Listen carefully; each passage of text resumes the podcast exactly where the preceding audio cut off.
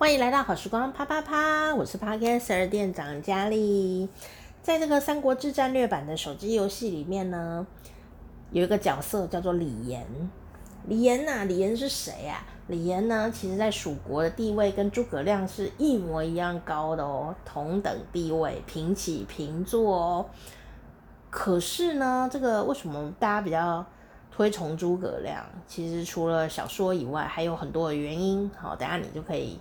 听听看，你就会有感觉。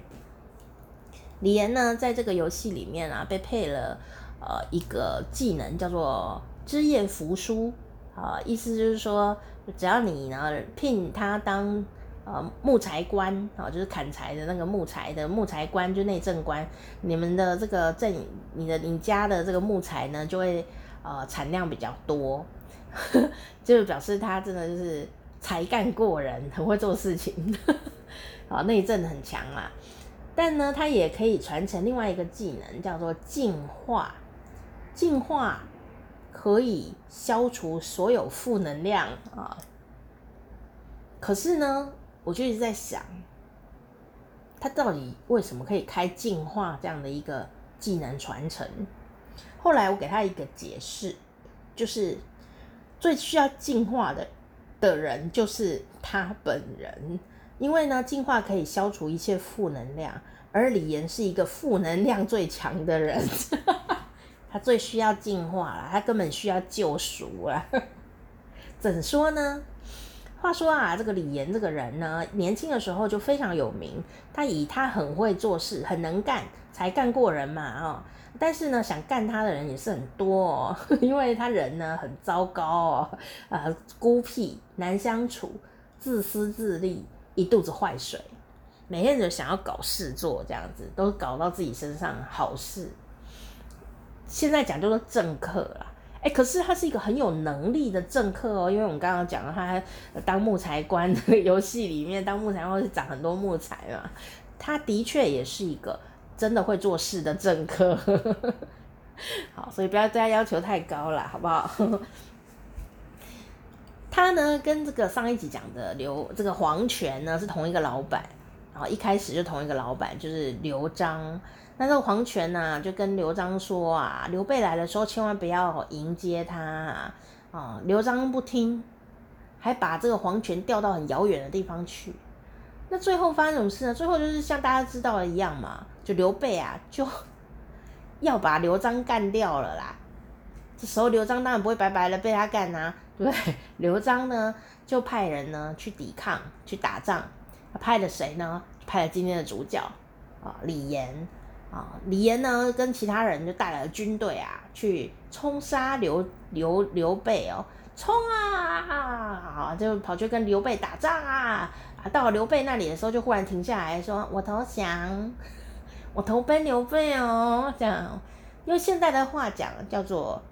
啊，我的公司要倒了，我赶快来跳槽，我跳槽到刘备那里去。可是以当时的话来讲，就是你这个阵前倒戈的叛将，天哪，这是重重罪耶！但反正你都要倒了，我哪有什么罪可重，对不对？以现代人角度来看，就是公司要倒啦，我跳槽到新公司不是很正常吗？哦，这是一个很现代人的角度来思考了。以古人来说，就是没有忠诚度哦，但也无所谓哦，因为他跳槽以后，刘备是相当重用他哦，因为他真的很会做事。诸葛亮呢，就曾经夸奖过他，说呢，他做事啊，流水一般的事，他都可以流水一般的行云流水的处理，哒哒哒哒哒哒哒，就是很很快的可以处理好。然后遇到这种难以判断的重大的事情，他也可以快很准，立刻做出正确的有利的决定。所以呢，他真的是才干过人呐、啊，哦，只能这样讲。就像我们呢，有时候公司啊，就有一些人或者是同学啊，哦，有些人，哎，他上课都迟到，然后呢，他偷偷偷偷拿一些学这个办公室的东西。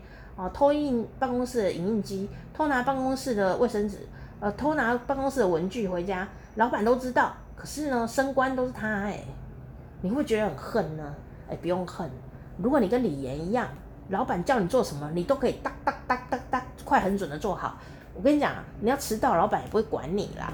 老板就是想，你迟到一点点也没什么关系嘛，你做的事情对公司好处更多，你的能力更多，取代性很低呀、特殊的一个角色。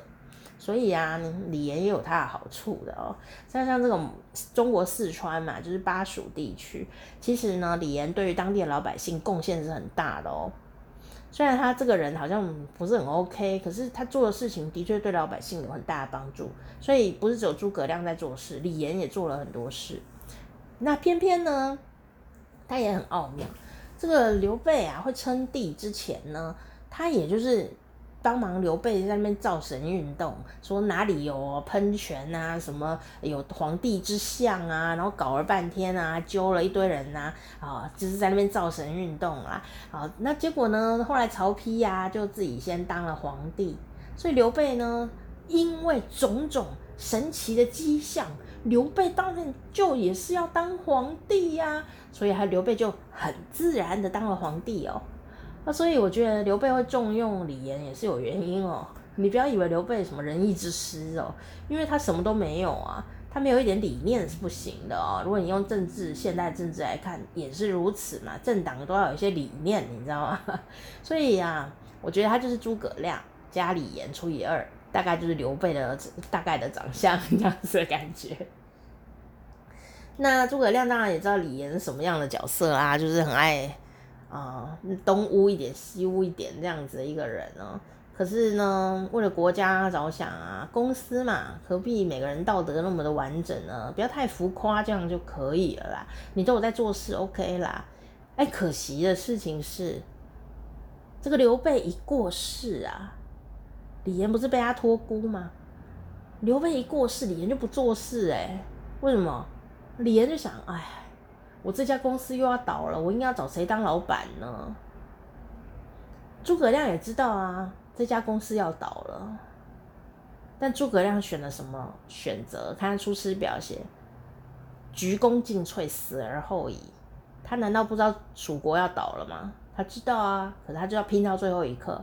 可是李严呢，就在想，我到底要找谁当下一个老板？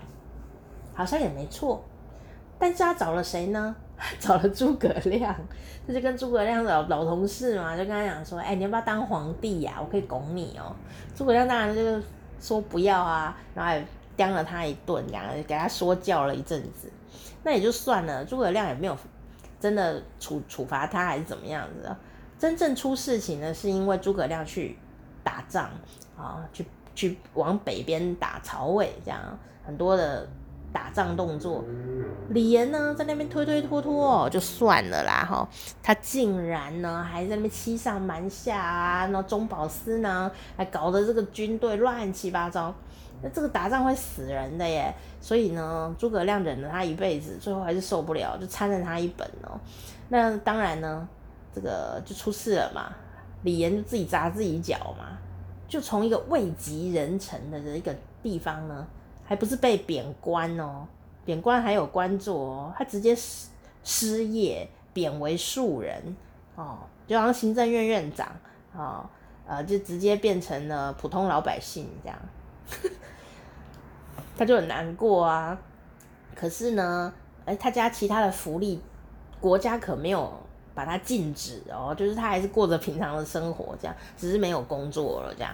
那诸葛亮呢，甚至还写信安慰他，就说：“哎呀，没关系啦，你就检讨一下吧。等我打仗回来，我们老同事也很了解嘛，你也很有能力啊。等我呢打仗回来，我们在一起为国家效劳吧。意思是说，你还是可以回到呃政治舞台上啦。殊不知呢，这个诸葛亮写这封安慰的信以后啊，他就死了，他就死在五丈原了。”结果听到诸葛亮死的消息啊，最难过的就是李严。为什么呢？除了老同事过世有一点难过之外，更难过的是，天哪，我真的回不去了。就因为这样，他就很难过，很难过，最后生病死翘翘了。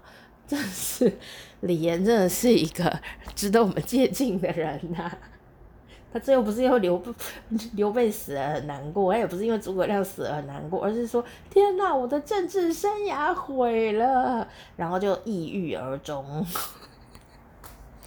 只能说人自私哈，你就要自私的格局大一点，你不要像李严一样子看到眼前的事情，要有点可惜，毕竟他还是有能力的人呢。